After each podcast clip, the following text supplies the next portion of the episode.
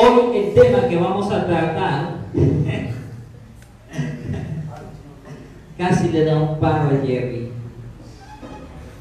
Hoy el tema que vamos a tratar es unidad en Cristo. Pablo en esta sección va a hablarnos de una cierta unidad, unas palabras y formas curiosas para explicar lo que Cristo, lo que Dios ha hecho por medio de Cristo. Así que Incluso el título en la Reina Valera le da un curioso título a, esta sección. Dice reconciliación por medio de la cruz. ¡Wow! ¡Qué hermoso! Tan solo el título me resulta bastante atractivo. Léelo conmigo, yo voy a leer en la Reina Valera del 60. Dice así, por tanto, ya les he explicado en diversos sermones y les he hecho dar cuenta de que las secciones cuando empiezan por lo tanto, por qué, debido a, ahora, entonces, significa que detrás de esta expresión o detrás de esta nueva sección hay algo, algo que está teniendo continuación ahora. La semana pasada de qué estuvimos hablando, ¿alguien nos recuerda? ¿De qué? de. Claro, de Efesios, pues, del capítulo, del capítulo 2, del versículo 1 al 10. Pero ¿de qué estaba hablando Pablo? ¿Ah? Estaba hablando de cómo el Señor, qué es lo que Dios había hecho por medio de Cristo para las personas, para los seres humanos, específicamente Pablo dirigiéndose a los Efesios. Antes, en el capítulo 1, se estaba detallando qué es lo que Dios ha hecho en y por y para Cristo, pero ahora en el capítulo 2, del versículo 1 al 10, vimos qué es lo que Dios había hecho para las personas, para la gente de Éfeso o de esa región de Asia.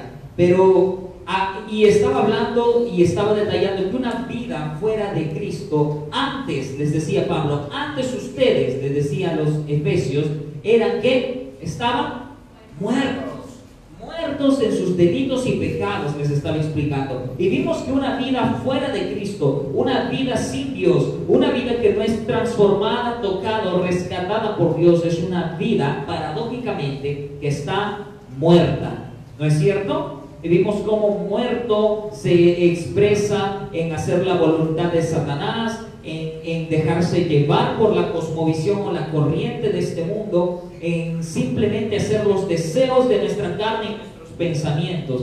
En estas tres maneras es como se manifiesta la naturaleza pecaminosa, perdida y corrupta de nosotros como seres humanos, como lo detalla Pablo.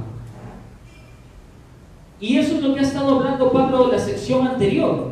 Pero ahora en el versículo 2 dice, por tanto, es decir, eh, amados hermanos de Éfeso, antes ustedes estaban muertos en sus delitos y pecados, pero ahora por gracia sois salvos por medio de la fe. Y esto no de vosotros, sino de quién, sino que es don de quién? De Dios, de Dios. Y Pablo estaba dejando bien claro que obviamente una vida sin Dios es muerte segura, pero que es posible ser salvado. Y la única manera o el, único motor y motivo que puede, que puede hacer que Dios rescate al ser humano perdido es su grandiosa gracia.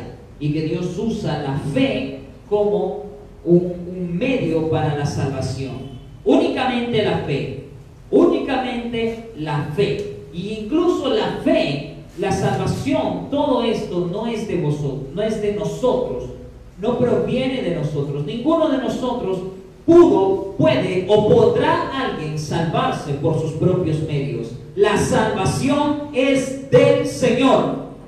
Amén. Muy bien.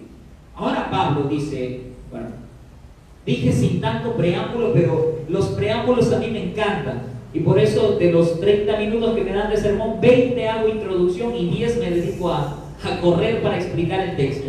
Pero vamos a avanzar. Versículo 11. Por tanto, acordaos de que en otro tiempo vosotros, los gentiles en cuanto a la carne, erais llamados incircuncisión por la llamada circuncisión hecha con mano en la carne. En aquel tiempo estabais sin Cristo alejados de la ciudadanía de Israel y ajenos a los pactos de la promesa, sin esperanza y sin Dios en el mundo. Pero ahora en Cristo Jesús, vosotros que en otro tiempo estabais lejos, habéis sido hechos cercanos por la sangre de Cristo, porque Él es nuestra paz, que de ambos pueblos hizo uno, derribando la pared intermedia de separación, aboliendo en su carne las enemistades, la ley de los mandamientos expresados en ordenanzas, para crear en sí mismo de los dos un solo y nuevo hombre, haciendo la paz y mediante la cruz reconciliar con Dios a ambos en un solo cuerpo, matando en ella las enemistades. Y vino y anunció las buenas nuevas de paz a vosotros que estabais lejos y a los que estaban cerca, porque por medio de él los unos y los otros tenemos entrada por un mismo espíritu al Padre. Así que ya no sois extranjeros ni advenedizos,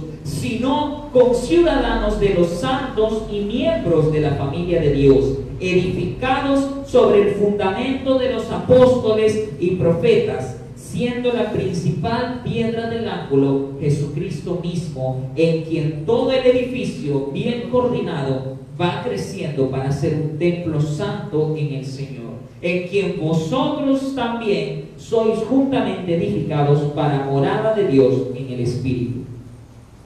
Inclina tu rostro, por favor. Amado Padre, en esta noche, en esta tarde, Señor, una semana más aquí reunidos con tus santos, con tu pueblo, con los tuyos, Señor, y dentro de los cuales, por gracia y misericordia, ruego que me cuentes a mí, Señor. Ruego que nos cuentes a cada uno de nosotros, Señor. Apelamos a tu gracia y misericordia para pedir que tu Espíritu Santo, tu presencia santa, Señor, venga a nosotros, sobre nosotros y en nosotros para capacitarnos y comprender tu palabra, para que nuestra mente sea transformada y nuestro corazón arda en pasión y fe y devoción por ti, Señor, para que nuestra vida se ajuste más a tus lineamientos y solicitudes, mi Dios, o mejor dicho, para que nuestra vida se ajuste más a las evidencias de una vida que ha sido tocada, transformada y salvada por ti, Dios mío. Guárdanos del pecado, guárdanos, Señor, de las tinieblas, guárdanos del mal, Dios mío. Creo que pedimos algo que tú también deseas, Señor, y haznos santos como tú eres santo, Dios mío. Y hoy ayúdanos a comprender este tema de la unidad en Cristo, de la unidad, la convivencia, el amor, la fraternidad, y Dios.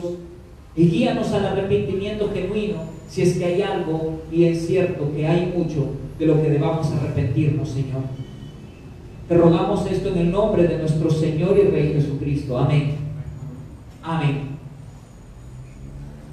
Amados hermanos, hasta el día de hoy ya les he explicado, por si lo recuerdan o alguien lo ha notado, la curiosidad con la que Pablo empieza a escribir en su carta de Efesios usando dos frases, nosotros y...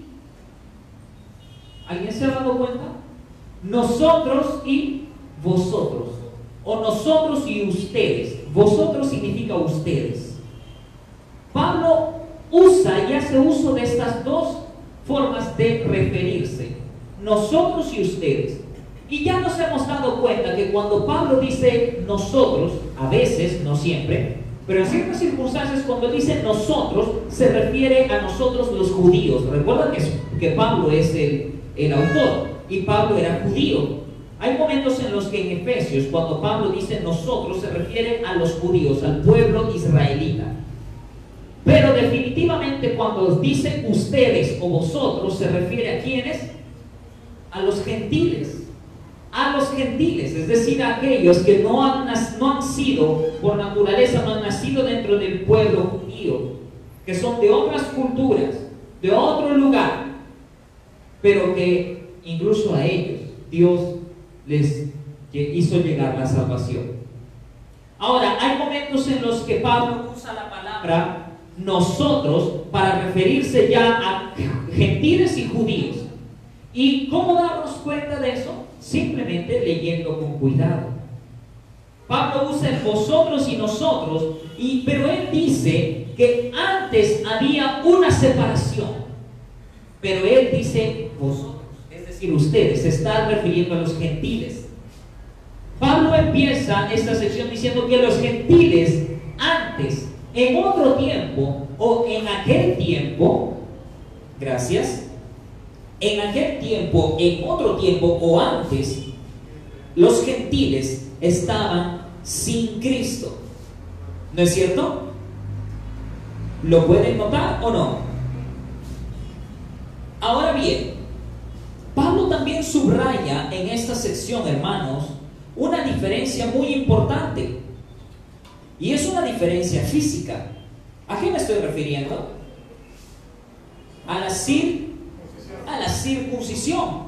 Ahora, la circuncisión era una señal física del pacto que Dios había hecho con el pueblo judío. Y para quienes no saben, la circuncisión consistía en una intervención quirúrgica, por así decirlo, hecha a los varones del pueblo de Israel, que consistía en extirparles el prepucio del pene para que de esta manera ellos puedan ser identificados como parte o beneficiarios del pacto de Dios.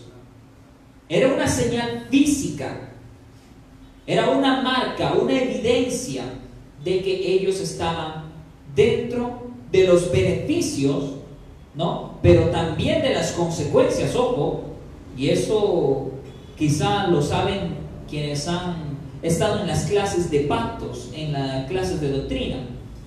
Pero a diferencia, pero esta diferencia, perdón, esta diferencia física entre gentiles y judíos, obviamente los gentiles no habían sido circuncidados, pero los judíos sí. Pero esta diferencia al final y al cabo, Pablo dice que es una simple acción humana. Es decir, que si bien es cierto, los judíos pueden decir, hey, nosotros somos de la circuncisión, y los gentiles dicen, bueno, nosotros no nos hemos circuncidados, pero Pablo dice que a estas alturas, a ese tiempo, cuando Cristo ya había muerto en la cruz y había iniciado el nuevo, el, el, nuevo, el reino de Dios, la instauración del reino de Dios, a esas alturas ya esa diferencia física no significaba nada. Los judíos no eran más pueblo de Dios o estaban más cerca de Dios por estar circuncidados que los gentiles. Y ojo, los gentiles no eran mucho más inteligentes o más hábiles por no haberse circuncidado. No puede ser comparada la circuncisión física con una acción o intervención de Dios. ¿No es cierto? Y eso ya lo vi, ya lo explicó Pablo en el capítulo 12, versículo 1 al 10. Pablo dejó bien en claro que la salvación es por gracia, por medio de la fe. Pablo no enseñó que la salvación es por la circuncisión, ni tampoco que la salvación es por obras, es por gracia y por fe. Pero Pablo sí detalla cinco maneras o cinco ejemplos en los que antes los gentiles estaban lejos de Dios. Y vamos a verlo. Número uno, Pablo dice que los gentiles estaban separados de Cristo. ¿Qué significa separado de Cristo? Bueno, lejos, obviamente. No tenían una relación con Él. No había una comunión entre el pueblo gentil y Cristo. De modo que no pertenecían a la nación cuyo futuro dependía del rey que habría de venir. Los gentiles por no estar, por estar separados de Cristo, significaba también que no eran parte del pueblo por el que Cristo vendría a obtener la victoria sobre la muerte. Esto era antes, ojo, Pablo dice antes, en otro tiempo ustedes estaban separados de Cristo. También les dice en otro tiempo ustedes estaban excluidos de la ciudadanía de Israel. Por lo tanto, estaban fuera de la relación especial que Dios tenía con dicha nación. Nosotros no somos antisemitas y no negamos la importancia de Israel como nación en los propósitos de Dios. Creo que esto quedó en claro cuando yo tuve la oportunidad de enseñar el módulo de teología bíblica los miércoles hasta hace unas semanas. Y vimos que el pueblo de Israel cumple una función muy importante, un papel importante, y ciertamente era el pueblo de Dios. ¿No es cierto? Y cuando Pablo dice que ellos estaban excluidos de la ciudadanía de Israel, no se refiere solamente al Israel étnico, sino también a ese Israel espiritual por el cual Dios vino en Cristo, por medio de Cristo, por medio de su Hijo, a vencer, ganar y salvar. Entonces Pablo les dice a los gentiles, ustedes en otro tiempo no eran ciudadanos de Israel, no eran ese pueblo especial que Dios apreciaba y que aprecia hasta el día de hoy. Por lo tanto, no podían disfrutar de las, de las bendiciones de Dios. De tercer ejemplo de cómo ellos estaban alejados espiritualmente, y es que Pablo les dice que ellos estaban ajenos al pacto de la promesa. Por lo tanto, también estaban ajenos a las bendiciones que se les había prometido a Israel. ¿No es cierto? De como cuarto punto, Pablo le dice que ellos carecían de esperanza. Y cuando Pablo les dice que carecían de esperanza es porque no tenían la salvación. Esto es evidente. Alguien que no es salvo no puede tener una verdadera esperanza, ¿no es cierto?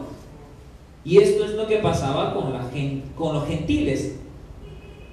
Y por último, Pablo le dice, antes o en otro tiempo, ustedes estaban sin Dios sencillamente porque no tenían una relación, ninguna relación con Él. Pablo deja bien claro y se parece mucho a lo que dijo en la sección anterior. Pablo dice, en otro tiempo ustedes antes estaban muertos en sus delitos y pecados. Y Pablo sigue reforzando esto, pero ahora ya de una, hace una diferencia entre los gentiles y judíos. Porque hasta aquí alguien podría decir o pensar, ah, entonces los judíos sí eran gente privilegiada, todos los israelitas sí, eh, lo ideal sería que los gentiles se, sean como los israelitas, sean como los judíos, ¿no es cierto? No, pero Pablo no está diciendo eso. Pablo no está diciendo eso. Y vamos a ver cómo continúa él escribiendo. En contraste con lo que ha estado diciendo en otro tiempo, Ahora, dice en el versículo 13, ahora ellos han sido acercados en Cristo. En Cristo. Y aquí va a empezar a hablar de una paz que hay en Cristo. Pero esta paz de la que habla Pablo no es necesariamente una paz que es sinónimo de ausencia de problemas. Cuando nosotros pensamos en paz, a veces eso es lo que pensamos, ¿no? Nadie me molesta, nadie me incomoda, no tengo problemas, no tengo pleitos, etc. Pero la paz de la que Pablo está hablando es esa paz que solo la salvación puede traer. Es la paz que trae un bienestar que es experimentada por aquellos que viven totalmente alineados y en armonía, y en piedad, y en fraternidad, y en amor, buscando el bien del otro buscando el bien de los demás y disfrutando juntos de las bendiciones divinas. Es de esa paz de la que Pablo habla que Cristo es quien trae. Solo en Cristo uno puede hallar la verdadera paz. Y creo que esto ha sido ya comprobado por cada uno de nosotros que tiene un corto, mediano o largo caminar en el cristianismo, ¿no es cierto? ¿Y quién aquí me puede levantar la mano y asegurarme que ha tenido un cristianismo color de rosa? O que su cristianismo y su caminar en la fe ha sido como caminar en arenita de la playa, siempre fresco, bonito y suave. No, no ha sido así. ¿No es cierto? Hay momentos en los que nuestros pies sienten dolor porque quizá el camino es pedregoso, hay momentos en los que el camino suele ser oscuro, complicado, difícil. Pero, pero, en medio de la aflicción, de los problemas o las pruebas, la paz de la salvación no se puede ir. ¿No es cierto? Porque la salvación es del Señor y el Señor la puede poner y ha puesto esa paz en cada uno de los suyos. Amén. Así que por más difícil que sea el camino, hermanos, por más oscuro que sea la trocha, como algunos dicen, por más complicado que sea avanzar, nada ni nadie, ninguna cosa creada puede quitarnos la paz de Cristo en nuestro corazón. Amén. Cuando se muere un familiar, cuando perdemos el dinero, cuando perdemos un trabajo, cuando la persona a la que más amamos y confiamos nos traiciona, la paz de Cristo está allí perenne, perenne, y no se acaba nunca. Pablo también dice en este capítulo 2 que Cristo derribó el muro que separaba a los judíos de los gentiles ¿De qué muro habrá estado hablando Pablo? Antes había una división. Y hemos visto cómo Pablo ha estado hablando un poco de esto. Les empezó a decir a los gentiles, ustedes antes estaban alejados de la ciudadanía de Israel, no tenían esperanza, estaban lejos de Cristo, estaban lejos de Dios, no tenían, eh, no tenían, no tenían la salvación. Eso era antes, eso era en otro tiempo, eso era en aquel entonces, pero ahora en Cristo, ahora en Cristo, que ahora cuando Cristo ha derribado el muro que antes nos, que antes nos separaba, dice Pablo, que antes separaba a los judíos de los gentiles. Ahora que en Cristo abolió en su carne las enemistades, la ley con sus mandamientos y ordenanzas bueno, definitivamente habían muchos muros entre los judíos y gentiles. Uno de ellos era la circuncisión. Pero es probable que Pablo se esté refiriendo mucho a la ley como tal, a la ley como ordenanzas, como reglas, como mandamientos, ya sea en su eh, tradición escrita o en su tradición oral. La cuestión era que el gran muro que dividía a los judíos y gentiles era la ley, ¿sí o no? Para los judíos la ley era importantísima.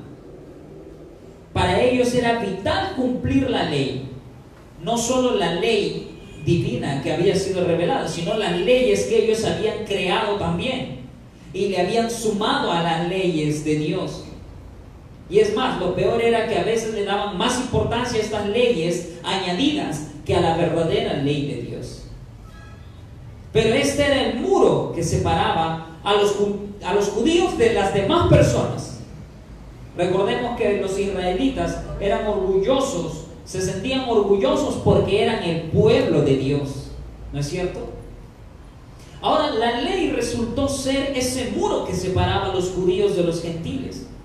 Y como un muro, ¿alguien recuerda o tiene alguna noción de lo que ocasionó el muro de Berlín? O aquí nada más en nuestro contexto peruano, hubo un tiempo en el que La Molina, creo, con uno de sus distritos aledaños, me parece que era Lince, no, no, no tengo bien entendido, pero habían hecho una reja. Una reja que dividía, o una pared, no sé, que dividía esos dos distritos. Y una división causa cierto malestar, ¿no es cierto? ¿Por qué un muro allí? ¿Ah? Es que ellos no, nos tienen miedo, nos ven a nosotros con menosprecio, ¿ah? ¿Nosotros somos la chusma o qué? Y el otro lado puede decir, no, el muro porque nosotros no tenemos nada que ver con ellos, somos superiores, tenemos otro estatus social, otro estatus económico, ¿no? tenemos otro estatus espiritual, ¿no? Ellos, mira, pecadores, incircuncisos y un montón de cosas. Un muro divisorio ciertamente crea o es señal de, una, de un cierto pleito, ¿no es cierto? Es así. Ahora, lo que la escritura dice que Cristo es quien abolió ese muro, esa división que había traído enemistad. Cristo la abolió. En un sentido como la ley ceremonial y en otro sentido porque ahora la vida en Él reemplaza el cumplimiento de la ley. Ahora nosotros no estamos llamados a cumplir la ley en cabalidad, sino a aferrarnos a aquel que cumplió la ley en su totalidad.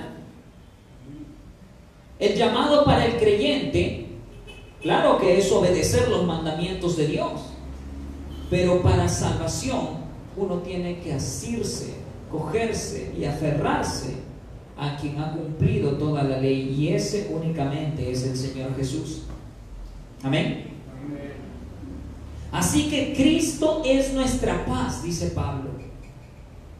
Una paz, ¿por qué? Porque ha reconciliado a los judíos y los gentiles. Y en el versículo 14 dice que hizo de ambos pueblos uno solo de los judíos y los gentiles, lo que antes ellos vieron como imposible hacer, es más, lo que antes ni ellos querían. Los gentiles no querían ser como los judíos y los judíos no querían ser como los gentiles, pero Cristo hizo lo que ni ellos querían, lo que ellos no imaginaban y lo que era imposible para ambos bandos, Cristo lo hizo posible. De ambos pueblos, Él creó uno solo, porque en la cruz Él derribó el muro divisorio de las enemistades. Él cumplió la ley y dijo, todo aquel que viene a mí, yo le daré de beber del agua de vida eterna y vivirá por siempre. Ciertamente lo hará todo aquel.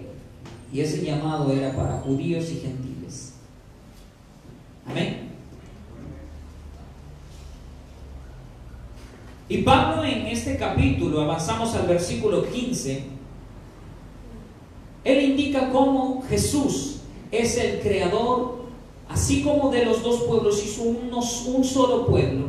Hay otra manera en cómo Pablo lo explica y él dice un nuevo hombre. Pablo cuando habla de un nuevo hombre está diciendo o está haciendo referencia a que Jesús es el creador de una nueva humanidad.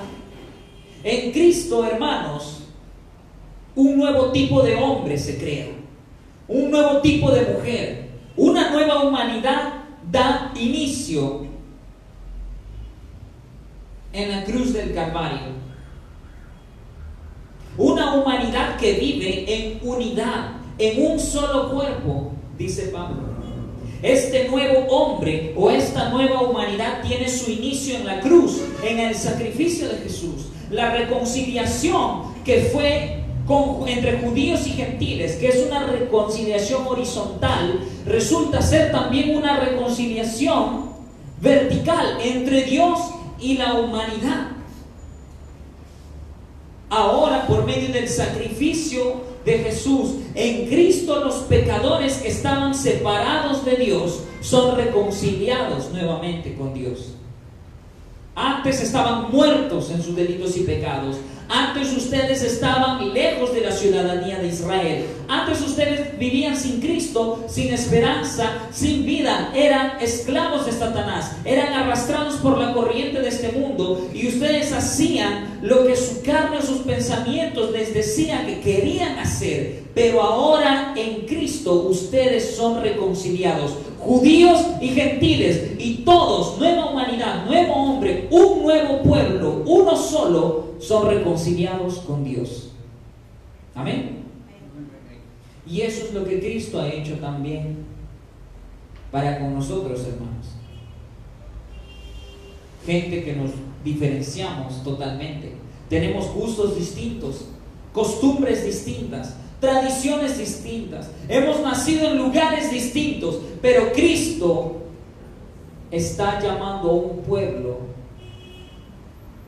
a una nación, a una nueva, una nueva humanidad compuesta por gente de toda raza, de todo pueblo, de toda lengua, de todo color, de todo estatus social, de todos los gustos y colores y tamaños y sabores.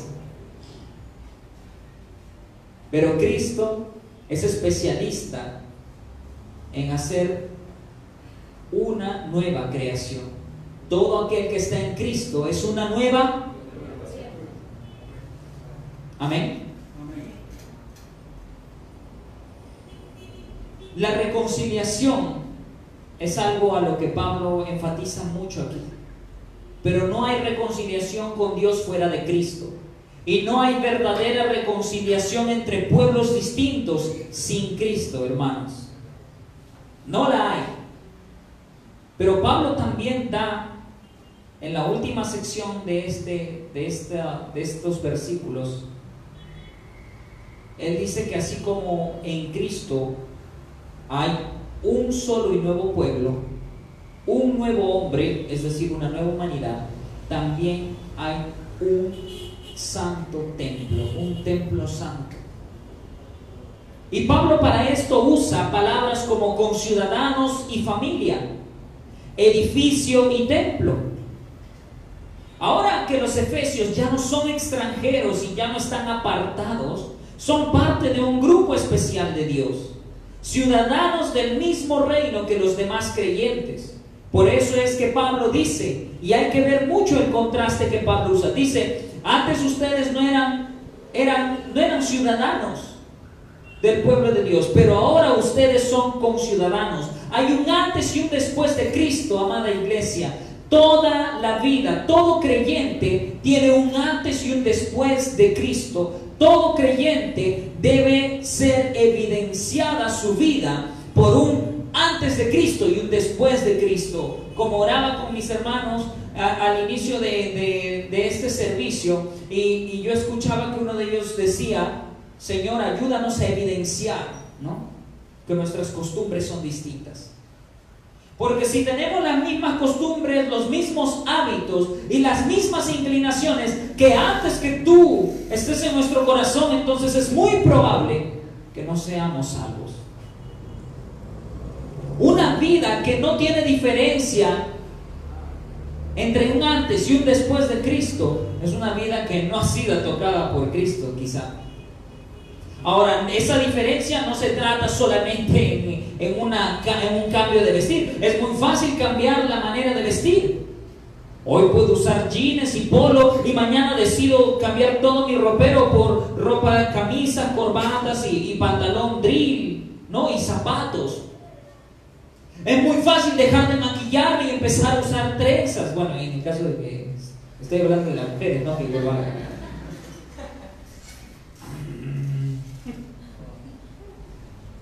Es muy fácil hacer ese tipo de cosas, ¿no es cierto? Por lo tanto, es muy fácil engañarnos a nosotros mismos o engañar a los demás. Pero jamás, jamás nosotros podremos hacer el cambio que únicamente Dios hace en el corazón. Una nueva creación una nueva humanidad, hacernos partes de un nuevo templo. Jamás ninguna de nuestras obras o cambio de tradiciones o hábitos podrá hacer que nosotros seamos reconciliados con Dios por nuestra propia cuenta. Únicamente en Cristo la reconciliación con Dios es posible. Fuera de Él no hay salvación. La escritura es clara y nosotros tenemos que ser bastante claros delante de un mundo y en un tiempo en el que parece que a la gente le encanta este viejo y conocido refrán. Todos los caminos llevan a Roma. Todos los caminos nos llevan a Dios. Al final de cuentas, ¿para qué hay tantas religiones si todos alaban al mismo Dios? Mentira, no todos alaban al mismo Dios. Y de ejemplo estamos nosotros, tú y yo, porque en otro tiempo estábamos lejos de Dios, pero ¿qué creíamos? Que estábamos cerquita de Él, ¿no es cierto? Que Dios estaba muy cómodo, que Él y yo, como dice mi papá cuando le predico, mi padre dice, va, ¿qué pasa si Jesús y yo somos causas? Dice. Pero yo le digo, papá, yo veo tu vida y no creo que tú seas causa de Jesús. Eres la causa de su juicio y su ira. Pero eso es lo que pensábamos antes, ¿no es cierto? No, Dios, está bien, todo acá. Pero no, cuando nuestros ojos son abiertos y las tinieblas, las tinieblas son disipadas y la luz de Cristo alumbra nuestros ojos, allí recién vemos la realidad. Ahora que los efesios, dice Pablo, ya no son extranjeros ni están lejos de Dios, ahora sí pueden ser llamados ciudadanos del mismo reino que los demás. Un reino en el que Cristo es el rey. Y además, si son parte de la misma ciudad o del mismo reino, Pablo dice también son miembros de la familia de Dios. Y cuando pensamos en familia, nosotros pensamos también en una casa o en un edificio, ¿no es cierto? Pues este edificio o casa está formada, pues está formado por cada creyente, todos los creyentes reconciliados, como dijera Pedro en su carta, como piedras vivas que conforman dicha estructura, que es al final de cuentas el templo de Dios. Y este templo, este edificio, esta casa se construye y se fundamenta sobre la revelación de Dios por medio de sus profetas y sus apóstoles. No puede haber templo, edificio, pueblo de Dios sin que esté sobre la revelación, es decir, sobre la palabra de Dios. Aquellos que atentan contra la autoridad de la palabra de Dios, pues es muy probable, y puedo decirlo con total seguridad, estoy seguro que no son parte del pueblo de Dios. Porque el pueblo, el templo santo, el edificio, el reino de Dios está fundamentado sobre la palabra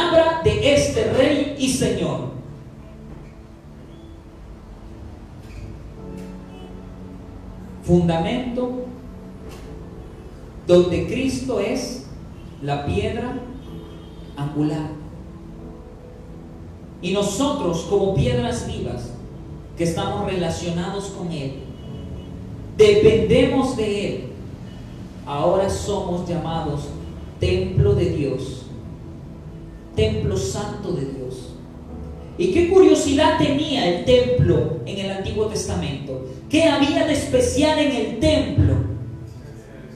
La presencia de Dios, la presencia del Señor. Fíjate, amada iglesia y amado hermano y hermana, fíjate la inmensa gracia y misericordia el asombroso amor inmerecido con el que Dios te ha tratado y me ha tratado y nos ha llamado a una nueva humanidad de la lejanía, de la rebeldía, nos ha llamado a ser parte de su familia, a ser amigos de Él, a ser sus hijos, a ser parte de su templo en el cual su presencia mora.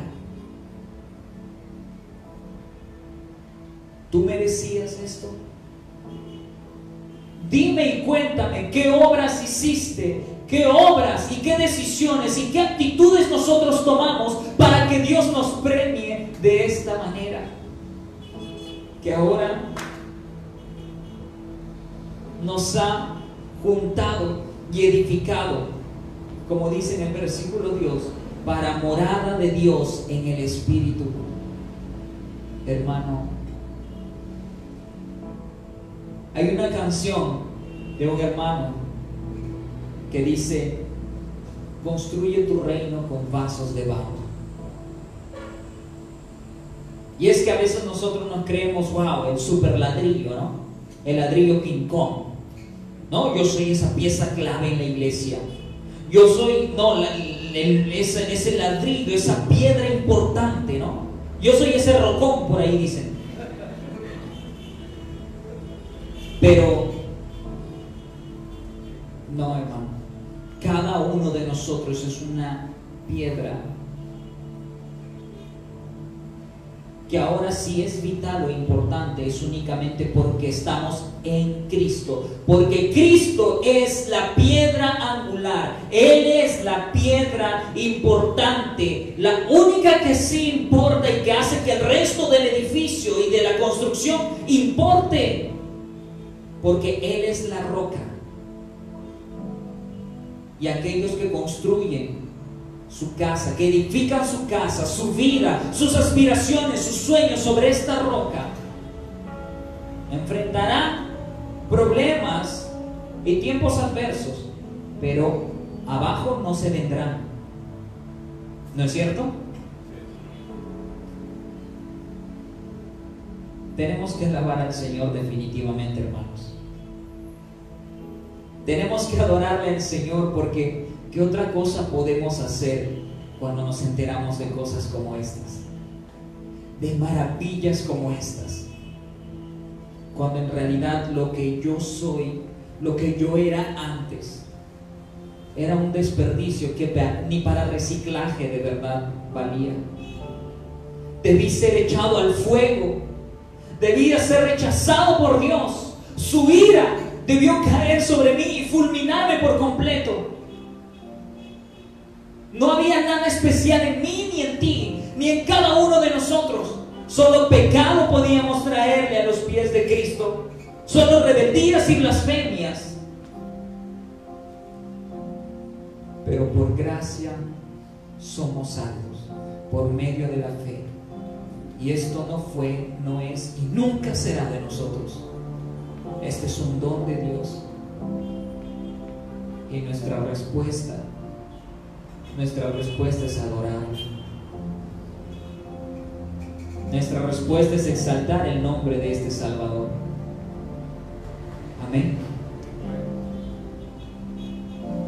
Ponte de pie e inclina tu rostro y eso es lo que vamos a hacer.